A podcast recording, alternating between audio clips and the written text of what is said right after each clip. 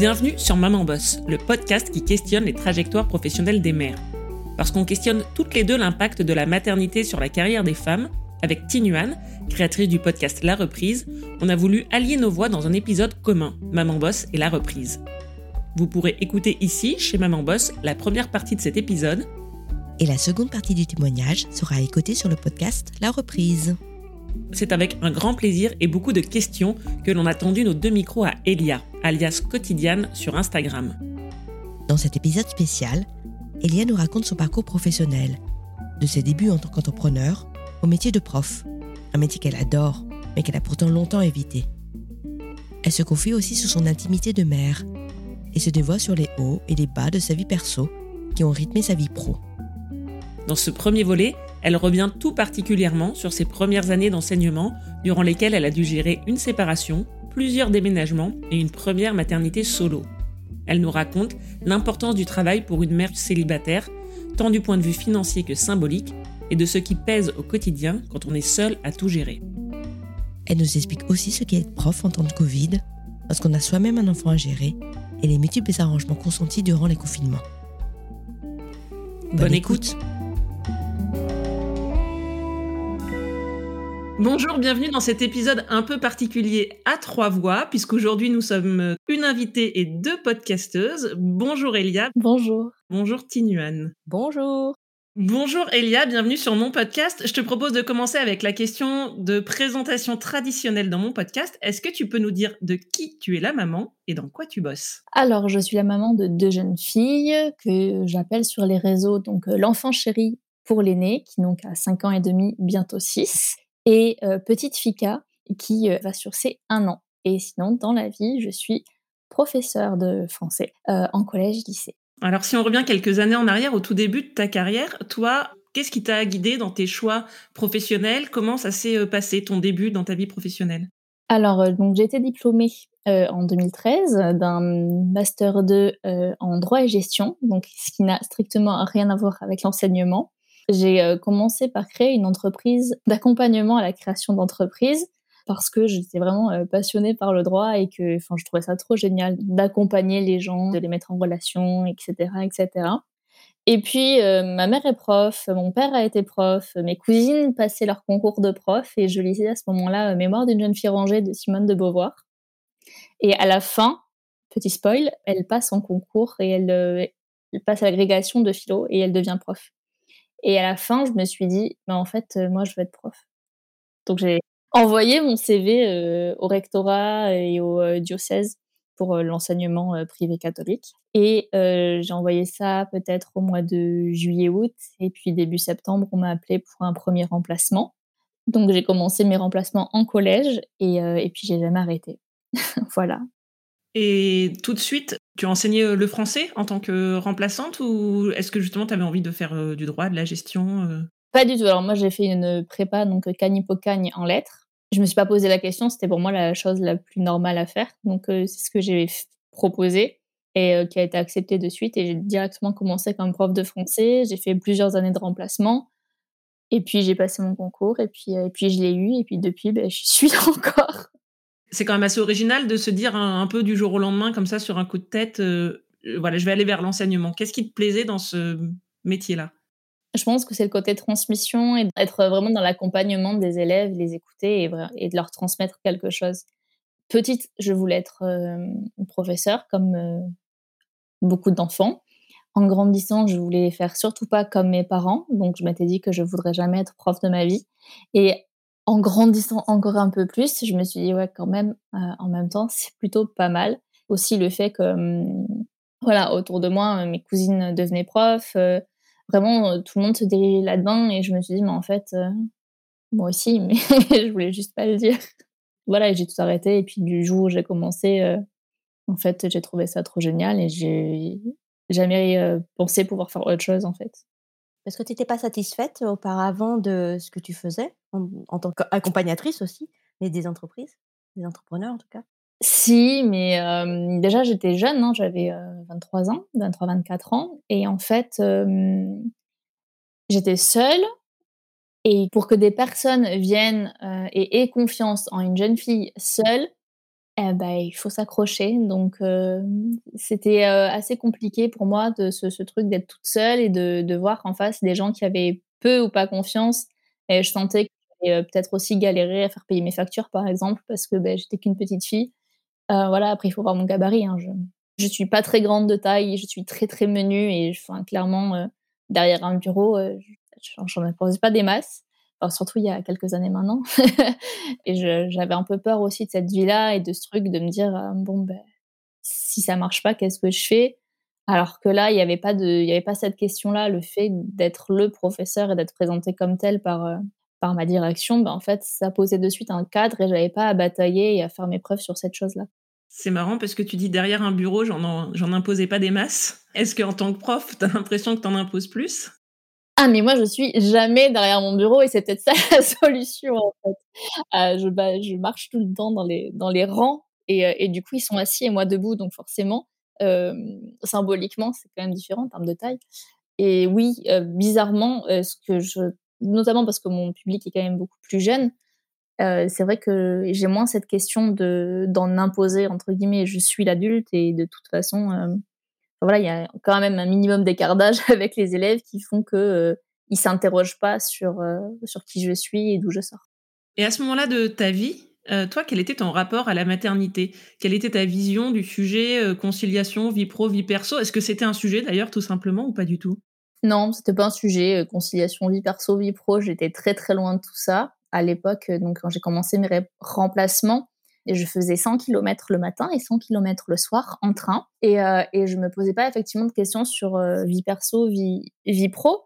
Alors que bon, beh, prof, heu, mon emploi du temps quand il commence à 08:00, ça veut dire que je me lève sacrément tôt si, si je veux être à l'heure quoi. Mais ouais, non, la question n'était pas, n'était pas à l'ordre du jour. Et ta vision de la maternité, alors comment tu te projetais sur ce sujet-là? Je savais que j'aurais des enfants. Je savais pas trop quand. Je savais qu'il fallait que j'arrive à combiner le tout. Heu, quand j'ai été prof, je me suis sentie un peu soulagée en me disant: «Beh, au moins j'aurai les vacances scolaires», ce qui est plutôt pas mal, heu, les premières années.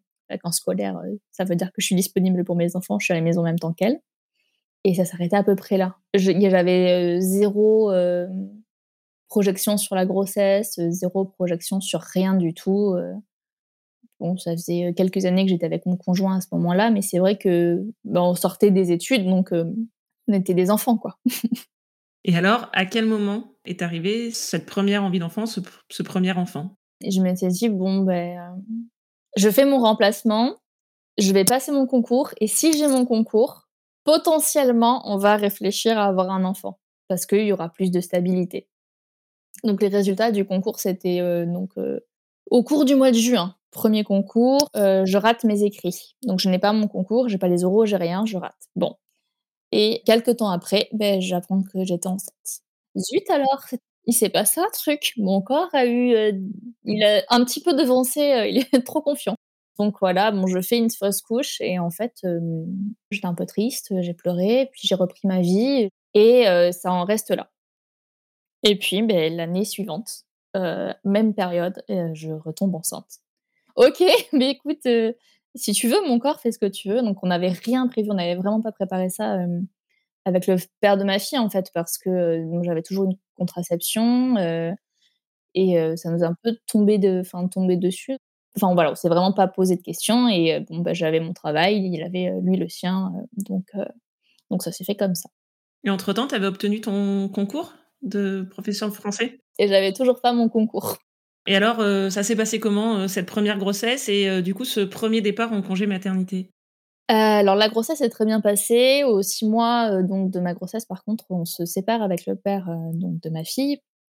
Donc on se sépare, je rentre chez mes parents et j'étais contractuelle, donc j'étais quand même un peu au fond du seau et du coup, mon directeur, me dit: «Heu, bon écoute, ta situation est compliquée. Ce qu'on va faire, c'est que je vais faire en sorte que et je vais faire mon possible pour maintenir ta candidature sur ce poste et que tu sois reconduite l'année prochaine». Ah oui, parce que du coup, c'était des contrats d'1 an à chaque fois? Et oui, des contrats des contrats de remplacement. Donc j'étais pas certaine de retrouver mon poste après. Il m'a dit: «Je vais faire le maximum pour qu'au moins tu tu puisses, heu, avoir cette visibilité-là et que ça t'enlève quand même un peu un poids, hem, pour la naissance». j'accouche au mois d'avril. J'étais toujours en poste à ce moment-là, j'étais en congé, en congé mat, donc donc tout se passe bien, j'accouche d'une super petite fille, c'est génial. Je reprends fin juin, je retrouve mes collègues. j'avais trouvé un appart dans la ville, donc fini les sans bornes. J'avais réussi, donc en étant maman solo, à avoir une place avec une nounou. tout va bien, tout on s'installe, etc. Et en septembre, je continue donc mon remplacement et ça, ça a duré bah, jusqu'au mois d'avril où cette fois je passe mon concours, j'ai les écrits, je vais passer les oraux et j'ai les oraux. Et donc là, il faut que je redéménage puisque je l'avais passé dans la région, dans l'académie où habitent mes parents. Donc je laisse tout là où j'étais et je rentre donc dans mon académie de naissance et c'est une nouvelle, une nouvelle étape.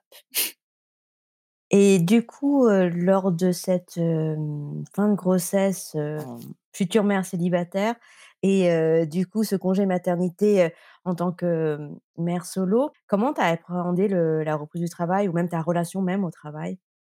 Pour le coup, le travail, c'était la seule chose qui me restait de normal, entre guillemets. C'est-à-dire que mmh, j'étais enceinte, j'avais été arrêtée assez tôt parce que bah, faire les trajets en train, c'était pas hyper conseillé. Donc j'avais arrêté peut-être au mois de décembre. Donc, euh, en, suivant, donc on se sépare, parce que ça concordait, hein, grosso modo. On se sépare et je suis rentrée chez mes parents. Donc, j'avais mes parents euh, tout le temps à la maison pour euh, tout ce qui était de l'ordre du quotidien. Donc, je n'ai pas fait grand-chose. C'était repos et, et réfléchir à qu'est-ce que j'allais faire de moi à la fin de tout ça. Parce que par contre, je savais qu'avec la naissance et du, du, bébé, bah, il faudrait reprendre une vie où bah, je serais l'adulte quand même responsable. Et, j'avais absolument pas envisagé de rester vivre chez mes parents. Donc, donc là, il a fallu voilà, repartir. Et, et, ça me semblait normal de partir avec ma fille. Ça me semblait normal de retourner là où je travaillais. Et, voilà, ma normalité, c'était d'aller au travail, du coup, puisque tout le reste autour n'existait plus. C'était ton pilier de stabilité, en fait. Ouais, voilà. Et donc, heureusement, finalement, que ton directeur de l'époque a, a, pu te maintenir à, à ce poste pendant un certain temps. Oui, oui, oui, oui, oui, mais je sais pas comment j'aurais pu faire euh, si. Euh, enfin, je sais pas comment j'aurais fait ou ce que ça aurait été pour la, par la suite si j'avais pas eu ce poste maintenu. Et du coup, ta reprise exactement, tu l'as faite au bout de combien de temps? Au bout de combien de temps de congé maternité? Alors, je vais accoucher le 1er avril et j'ai repris, je crois, le 25 juin pour tout ce qui est journée pédagogique. J'ai dû reprendre pour 4-5 jours et après, c'était les vacances. Du coup, là, tu as fait la, reprise au niveau de, la rentrée et tout. Et là, ta fille était, gardée. Comment se sont passés les premiers jours de reprise? Est-ce que tu étais contente de reprendre parce que du coup, ça te permettait de avoir du temps pour toi? Je me posais pas la question. J'étais vraiment au jour le jour. Chaque jour suivit sa peine, comme on dit. Mais en fait, ben, je me levais, j'étais prête, elle était prête, et ben, c'était normal d'aller chez la nounou et je la déposais, elle avait l'air bien, tout le monde avait l'air en place, et puis moi j'allais travailler, je retrouvais mes élèves et c'était normal. Mais en même temps, je me dépêchais parce qu'il fallait que j'aille récupérer ma fille à telle heure, etc. Et j'ai jamais conscientisé ce passage-là, je me suis jamais dit est-ce que c'est difficile ou pas difficile, est-ce que je suis contente ou pas contente? Juste, je me disais c'est ce qu'il faut faire et c'est ce qu'il fallait faire, et je réfléchissais absolument pas aux tenants et aux aboutissants en mode il faut le faire. Maintenant, il y a quelqu'un qui est là, il faut qu'elle mange le soir, il faut qu'elle mange le matin, il faut qu'elle ait un endroit à elle pour grandir. Donc, ben, on y va, quoi. Du coup, tu n'as pas eu tous ces questionnements identitaires qu'on peut avoir au moment, bah, à partir du moment de la reprise, mais de manière générale, il y a la maternité. Toi, c'était entre guillemets une question de, survie. J'ai aucun, vraiment aucune question qui m'a, qui m'était traversée. J'avais même pas trouvé ça dur. Et je, me souviens trop de, ce, donc, du, nouvel an qui passait donc l'année donc où je venais d'avoir ma fille à, la suivante et euh, donc ma sœur était venue faire le nouvel an avec moi on était toutes les deux avec le bébé et tout ça et puis euh, je me couchais et puis je me dis mais mais il y a un an en fait euh, j'étais enceinte j'avais pas accouché j'avais pas cet appart j'étais pas là et, je me suis juste dit mais ce, tout ce temps tous ces jours ils sont passés où quoi? Je vivais vraiment enfin littéralement au jour le jour c'est à dire que le chaque matin j'oubliais la veille et je n'imaginais pas le lendemain. Après, du coup, tu nous as dit que tu avais obtenu euh, donc euh, ton CAPES, tu avais changé d'académie, changé de poste, changé d'établissement. Et ça s'est passé comment euh, la suite sur le plan professionnel et ton organisation avec ta fille? Alors, la première année, c'est mon année où j'étais stagiaire. pareil, je déménage dans une ville, j'ai de la chance, j'ai l'appartement que je veux, qui est spacieux, lumineux, où elle peut avoir une chambre. Donc là, je suis ravie. mon salaire est davantage décent qu'il n'était, donc là aussi, je suis ravie je trouve à nouveau une nounou pour ma fille qui est juste à côté, qui sera un nounou qui fera jusqu'à l'école, euh, avec qui on s'entend bien, euh, qui a son fils dans l'établissement où je vais euh, enseigner. sa fille a le même prénom que ma fille. Enfin, on dirait un film américain, clairement. Donc cette année, elle se passe super bien. je, je, prends un plaisir fou à enseigner, à aller en formation, à rencontrer d'autres profs qui vivent un peu ben voilà, ce, ce statut avec nouveauté comme ça peut l'être pour moi. Parce que finalement, être stagiaire, ça permettait aussi de mettre des mots et de et d'apprendre des choses théoriques que j'avais jamais faites vu que j'étais directement remplaçante et que c'était pas du tout ma formation. Donc là, j'étais enchantée. Et l'année d'après, par contre, là, ça a été la claque. J'ai passé, enfin voilà, je, je n'avais pas de temps plein. J'ai été titularisée sur un poste dans un établissement où on pouvait pas se rendre sur place en transport en commun. Or, moi, j'avais pas de permis, donc j'étais très dépendante de mes collègues qui me récupéraient ou qui m'amenaient à la gare la plus proche pour que je puisse rentrer chez moi. Donc les horaires de la nounou se sont rallongés. J'étais extrêmement stressée par, euh, bah, par les horaires, quoi. Être à l'heure le matin et être à l'heure le soir. Euh, c'était une très très grosse pression et je supportais, enfin, je remercierai jamais assez euh, le collègue qui m'amenait tous les matins, hein, mais je ne supportais pas ce lien de dépendance et de me dire que si lui il était absent, et ben en fait moi je pourrais pas aller en cours quoi. Ça c'était ça c'était hyper dur psychologiquement. Et en plus de ça, j'avais pas un temps plein. Donc mon salaire n'était pas plein non plus cette année-là. Donc euh, j'avais redéménagé d'appartement dans la même ville, mais pour un appartement plus petit et euh, moins onéreux. Donc ça aussi, euh, pour moi, c'était un retour en arrière c'était, c'était pas hyper agréable dans la vie. Et en plus, bon, dans l'établissement, ça se passait pas hyper bien. Enfin, je me sentais très très mal. Donc j'ai demandé une mutation directement et je pleurais tous les soirs du mouvement au, téléphone avec les, les, représentants syndicaux en leur disant que si j'avais pas ma mutation, bah, je démissionnais, tant pis, c'était pas grave, mais que je recommencerais pas comme ça une année supplémentaire. Et j'ai eu ma mutation. Donc là aussi, bah, redéménagement et, et c'était reparti. Et c'était ton choix de pas travailler à temps plein à ce moment-là ou pas du tout? Ah non, non, non, c'était imposé par le quota horaire de l'établissement. Donc, il n'y avait qu'une classe par niveau et euh, j'enseignais sur trois classes. Donc, c'était pas un temps plein. Et euh, par contre, en plus, mon emploi du temps euh, me laissait, je crois, le mercredi de off. Mais sinon, j'y étais tous les jours, puis de 8h à 15h, 16h, voire 17h quand j'avais atelier, quoi. Donc, c'était compliqué. Après, je sais que la directrice, elle faisait ce qu'elle pouvait. elle avait essayé de caler mon emploi du temps sur celui du collègue qui, m'amenait le matin, etc. Donc voilà, mais c'était, ça a été pour moi insoutenable. Et donc le fait de ne pas travailler à temps complet cette année-là, finalement, ça t'a pas permis d'avoir plus de temps avec ta fille ou d'être plus disponible, d'après ce que je comprends? Non, enfin, ça me permettait d'être disponible le mercredi avec ma fille et d'avoir ma fille le mercredi avec moi, ce qui n'était pas le cas les années précédentes. Par contre, je la voyais, enfin, le matin, je la déposais très tôt et euh, le soir, je la récupérais plus tard que d'habitude. Et puis, c'était tout le temps, tout dans la rapidité, tout très, très, très, très vite, tout très, très, très vite. Et en fait, ça me faisait des journées hyper longues, quoi. Et ça, euh, ça, c'était très compliqué pour moi. Et du coup, heureusement, mutation. Ouais, mutation. Euh, entre-temps, j'avais rencontré mon, conjoint actuel qui habitait à Bordeaux et j'ai eu ma mutation à Bordeaux. Donc là, on a déménagé à Bordeaux et on a décidé d'aménager ensemble. Et à partir de là, ça a quand même été vachement plus simple pour euh, gérer le quotidien et les, ben, la présence en cours à 8 heures parce que, en fait, c'est aussi ça, entre guillemets, le problème, parce que c'est pas un problème, c'est normal d'être en cours à 8 heures, c'est mon emploi du temps, c'est logique. Mais en même temps, 8 heures, c'est très très tôt. Et, euh, et quand on doit déposer son enfant, euh, bah, il faut le faire très très tôt aussi. Et quand on a un tout petit, enfin, je sais pas, moi, des fois, il fallait que je la dépose euh, avant 7h15, mais ça me. Enfin, je trouvais ça mais inhumain de faire ça. Chez vous, là, mais il est trop tôt. et enfin, je vais rentrer dans, dans 10 heures. quand je faisais mes calculs d'assistante maternelle et que je voyais que mes journées enfin, passaient 10 heures chez la nounou, je me dis, mais putain, elle passe 10 heures chez, chez l'assistante maternelle. Elle euh, dort 10 euh, heures par nuit. Ça veut dire que je la vois même pas 4 heures dans la journée. Enfin, c'était. Euh, tu te dis, sur une journée, tu passes pas des masses de temps. Quoi. Avec du coup ce nouveau chéri, à quel moment vous avez décidé de d'avoir ta deuxième? On savait qu'on aurait un, un enfant. on n'avait pas trop planifié quand, parce que lui était en reprise de formation.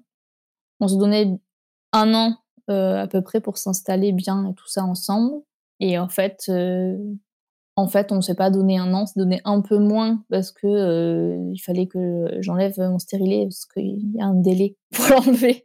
Il faut le renouveler ou le changer, etc. Donc on avait dit bon, bah, ça sert à rien de le remettre pour trois mois et demi.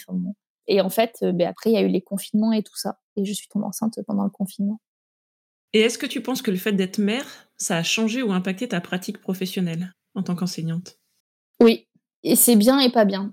C'est bien parce que du coup, je fais toujours très très attention à toujours rester dans la bienveillance et à me dire que potentiellement là, ça va être mal pris, là, c'est pas possible. Enfin, exactement ce qu'on fait avec nos enfants en fait.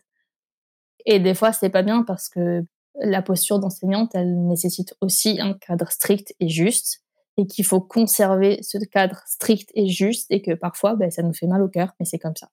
Moi, ça m'intéresserait que tu nous racontes un peu euh, la gestion d'un confinement côté euh, prof, parce que je pense que dans les gens qui nous écoutent, il y a beaucoup de parents qui ont vécu le confinement côté euh, parents avec les enfants à la maison, alors côté enseignement, toi sur le plan pro, le confinement, ça s'est passé comment? Alors moi, le confinement, donc j'avais ma fille qui était là, qui rentrait enfin qui avait fait sa rentrée en maternelle en fait. Donc un enfant de 3 4 3 ans à l'époque, 3 4 ans, c'est beaucoup de temps la journée à faire des activités etc., etc. Donc moi j'étais pas disponible clairement pour les pour les visios, je n'en faisais pas parce qu'avec ma fille, c'était juste pas possible, elle intervenait tout le temps enfin et puis, comme mon conjoint, lui, était aussi en reprise de formation, lui, il avait ses cours aussi à suivre, donc c'était pas possible. Donc, je créais tous mes supports, donc des PowerPoint, des fichiers Canva, etc. Donc, je, répondais à tous mes mails le matin entre 5h30 et 8h, donc après le petit déjeuner, quoi, en gros, de ma fille. Donc, ça, c'était mon temps de travail. Ensuite, je m'occupais d'elle. je m'occupais d'elle. À la sieste, j'avais une pause, donc je répondais à nouveau mails euh, je vérifiais que tout le monde avait tout son travail et que tout, euh, voilà, s'il fallait refaire des envois, etc. Voilà, j'étais dispo. Et ensuite, le soir, je corrigeais tout ce qu'on m'avait envoyé et je répondais à nouveau, euh, je mettais disponible sur les plateformes, etc.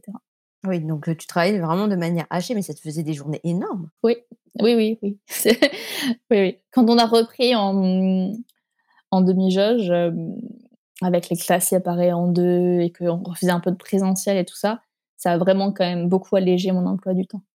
Parce que, euh, bon, ben, nous, on a repris, l'école euh, aussi. Et euh, l'école, elle avait repris, je crois que c'était deux jours dans la semaine, mais c'était deux jours où, du coup, c'est vrai que ben, j'avais pas ma fille à gérer avec le travail en même temps. Et ça, c'était quand même vachement agréable. Et dis-moi, avant qu'on aborde ta deuxième maternité, c'est avant que Petite Fika ne vienne, enfin n'arrive dans ta vie, que tu as sorti ton livre en présence suspendue? Oui, alors lui, je l'ai écrit, c'est beaucoup de poésie, donc je l'ai écrit la, première année où je me suis retrouvée toute seule avec ma fille. Après avoir eu mon concours et tout ça, donc j'ai envoyé ce, recueil de, poèmes et effectivement, il a été publié l'année l'année qui a suivi. C'était un peu un, rêve un peu d'enfant parce que quand j'étais petite, j'écrivais que je voulais devenir écrivaine dans ma vie. C'était aussi me dire que j'aimais écrire, je voulais écrire, que c'était quelque chose qui me faisait du bien, que je faisais tout le temps. Et du coup, c'était aussi le faire de la place à, l'écriture et admettre que ça faisait partie intégrale de qui j'étais et de comment j'organisais ma vie. Parce qu'il faut du temps pour écrire aussi. Et voilà, c'était la première expérience.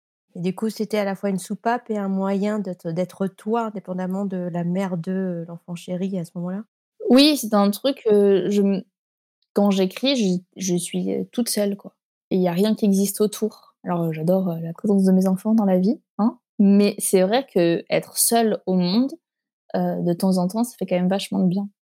Ton activité sur les réseaux et notamment ton compte Instagram, ça a commencé quand? Alors ça a commencé, j'étais pas encore enceinte, je pense, de ma première fille, où je partageais beaucoup de lectures. Et puis au fur et à mesure, ça a évolué. J'ai continué à parler de la lecture, puis j'ai parlé du quotidien, puis j'ai parlé un petit peu euh, de ma fille, mais euh, c'était compliqué parce que euh, le père de ma fille, lui, il n'avait pas forcément envie que je partage des choses sur ma fille. Et au fur et à mesure, ça s'est affiné. J'ai partagé davantage d'écrits, que ce soit des poèmes, des morceaux de récits. Et ça s'est toujours entremêlé comme ça. Et puis, au fur et à mesure, j'ai pris en confiance et j'ai davantage partagé bah, sur la vie de mère célibataire d'abord, puis après, timidement, sur qu'est-ce que c'était qu'être une famille recomposée aussi. Puis après, avec la naissance de ma seconde. Alors là, c'était l'ouverture des vannes. Il n'en fallait pas beaucoup plus. Justement, ta seconde, comment s'est passée ta maternité? Pour connaître la suite et savoir si le fait d'être mère en couple a permis à Elia de vivre plus sereinement une deuxième grossesse et un deuxième congé maternité, rendez-vous sur le podcast La Reprise pour le deuxième volet de cet épisode.